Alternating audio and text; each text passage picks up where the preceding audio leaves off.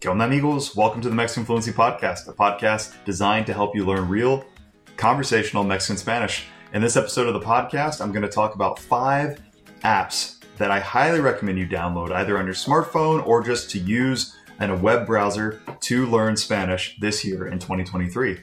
As you can tell, I'm speaking English in this episode. I don't think I've ever done just a full English episode of this podcast.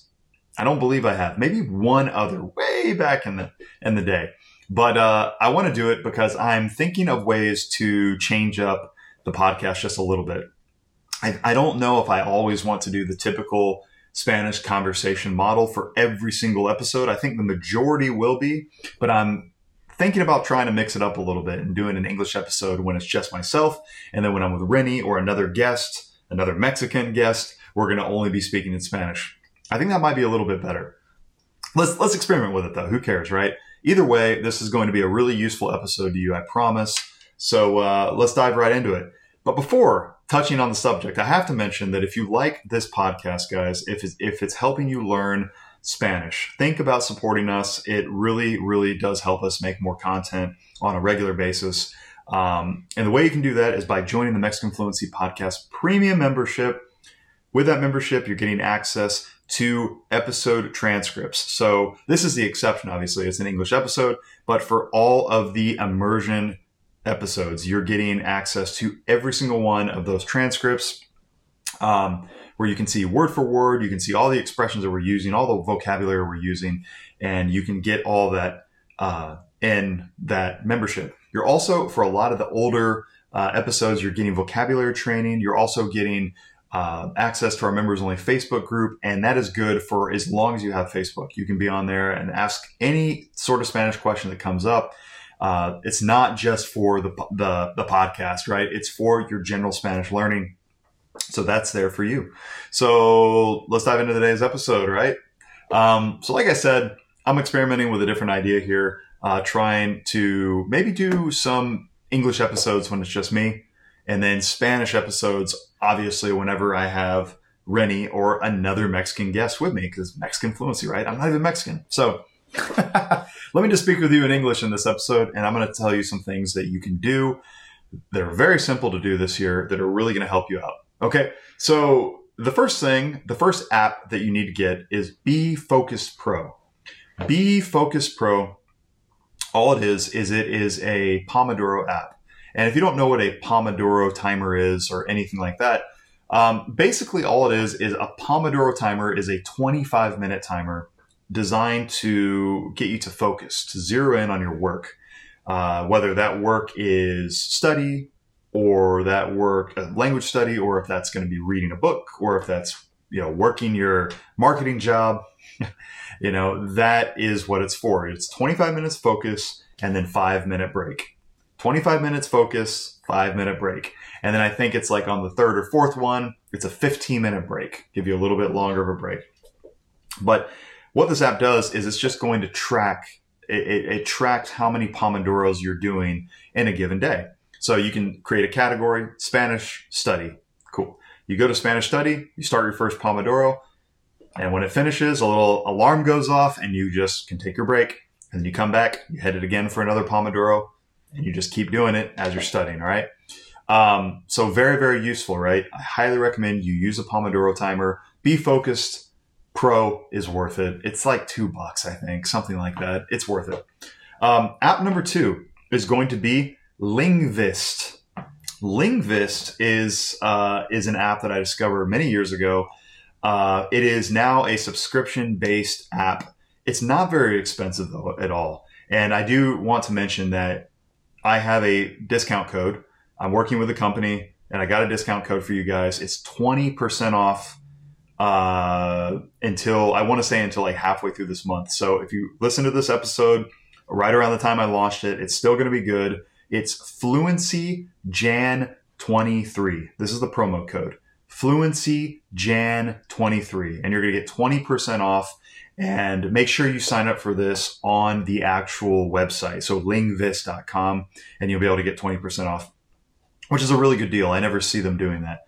Lingvist is very similar. It's kind of similar to a uh, or a, to a uh, Duolingo sort of thing, but in my opinion, it's a lot more scientific. It's not gamified and cutesy like Duolingo is, but to me, it's a very, very effective app. And just describing it here on a podcast, um, the way I would describe it is it, it is basically just throwing you into a Spanish sentence. It's giving you a Spanish sentence with a blank, and it's prompting you to fill in the blank with either just a vocabulary word or a particular form of a verb. And instead of giving you a sentence to translate on the bottom, which is to me is kind of ridiculous. We're like, we're trying to learn Spanish. We're not trying to learn how to become English Spanish translators. We just want to learn the language. And I think that it's giving you a couple of little clues on the bottom. So you're able to look at the clues without relying too much on translation. And by looking at the clues, you fill in what word goes in the blank. And you're basing it on the context of the sentence and also whatever word. And the cool thing is too, is with this app, you don't have to always just be typing. You can type it in if you want, but you can also, um, you can also just be uh, very simply speaking the word in. So you can just say the word into the actual um, into the into your phone and or if you i think it's uh, on your computer you can just use your mic and say the word in or the verb or whatever it is and another great thing about Lingvist is that you are able to track over time how many words, how many vocabulary words you've learned. So whenever you're a few months into using the app, you can really begin to see, wow, I've learned like 3,500 words. This is incredible. Um, and then there's a little thing you can go track. Okay, when you learn 5,000 words of Spanish, you can read X amount, you can read and understand X amount percentage of any text in the Spanish language. So it's very like scientific and like how it's designed to me is very, very effective. And it's fun to use as well. I, I, I think it's pretty cool. You can set goals. It will show a little goal bar. All right, you have 50 words you have to do today. Let's go. I like it a lot. It's one of my favorite apps uh, for for for learning a language. I've used it with French because I already spoke Spanish. I used it with French uh, a number of years ago, and it was super freaking helpful. I really do recommend it. Um, again, that promo code FluencyJan23, all one word. Use that on the website. You get 20% off. Um, okay. The next app is going to be Pimsleur.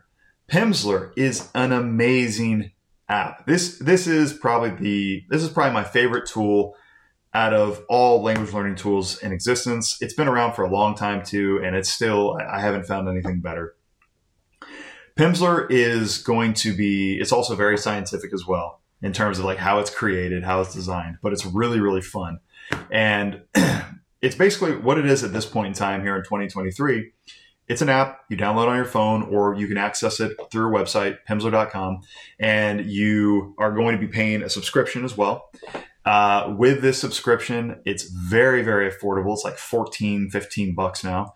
Um, and you're going to get access to the Spanish course, the Latin American Spanish course.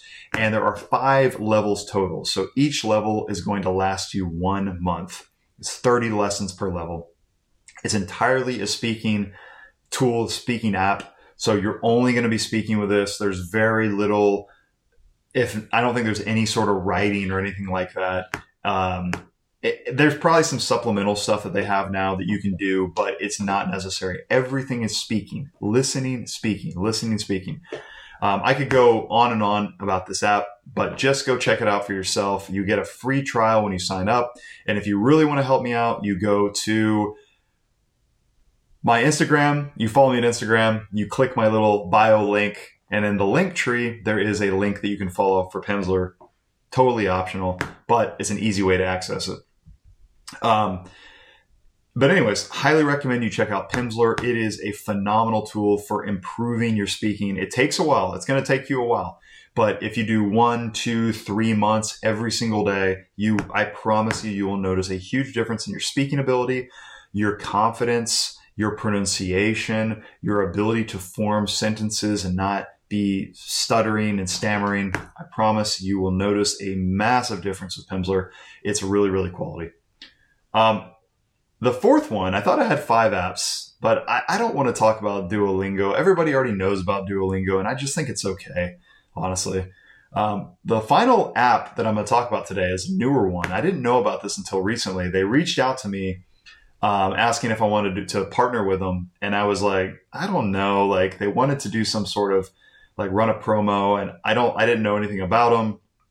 I looked them up, and it's actually a really cool app. It really is. Lirica, Lirica, L I R I C A. Um, it's a work in progress. You can t- I can tell that they're still like they're experimenting with some different stuff, but the app looks really good. It works really well, but there's so much potential with this app. okay, so you're like, what the hell is it, right? So Lirica is like if you're if you know what Duolingo is, it's like a gamified type of language learning app. It's a language learning tool, but it's kind of like a game. Lirica is very similar, but they're taking songs in Spanish and they're teaching you the lyrics to the song. So in the process of learning this, these lyrics, you're learning new vocabulary, you're learning new new grammar, learning how to form the sentences in the songs, and then they're asking you, they're doing quizzes about what you learned in the song, and it's really cool. Like it's fun because you're listening. If you like music, which m- the majority of us do, you're discovering new music in Spanish. You're listening to chunks and segments of the song, and through those lyrics, you're learning new vocabulary. You're learning new new grammar, grammatical structures. So I really think it has loads of potential. Again, I think that there's still they still have some work to do with the app, um, but it looks good, it works well, and it's really a great idea. Like I'm blown away. I'm like, oh man, this is this is amazing. Um, so yeah, I highly recommend you check that out. The fifth and final one, I thought I only had four. I do have five. I accidentally erased it here on my list, and that, of course, is LingoPie. Okay. So LingoPie is an app. It's a newer app. Um, I don't, I, I, can't remember if you can download the app on your phone or if it's only browser. I only use it on, on my browser, but, um, check it out on your phone. Check it out on your, on your computer browser. LingoPie is a really cool app. It's basically, it's like a Netflix for learning languages. So you go in, you have a library of different shows, and there's shows from Mexico, there's shows from uh, uh, Argentina, from Spain, et cetera, et cetera. And there you are going to be able to pick whatever show or movie you're going to watch. And the coolest thing about this is their their caption, their subtitle system. Uh, so as you're watching it, you're watching sub, you're also seeing subtitles in Spanish. And what you can do with LingoPie is you can click on whatever word or expression you see and you don't know, you click on it and it's going to pause the show and it's going to show you what it means. And then not only that, but it automatically saves the word or expression into a database that you can go back to anytime at any time to study and review.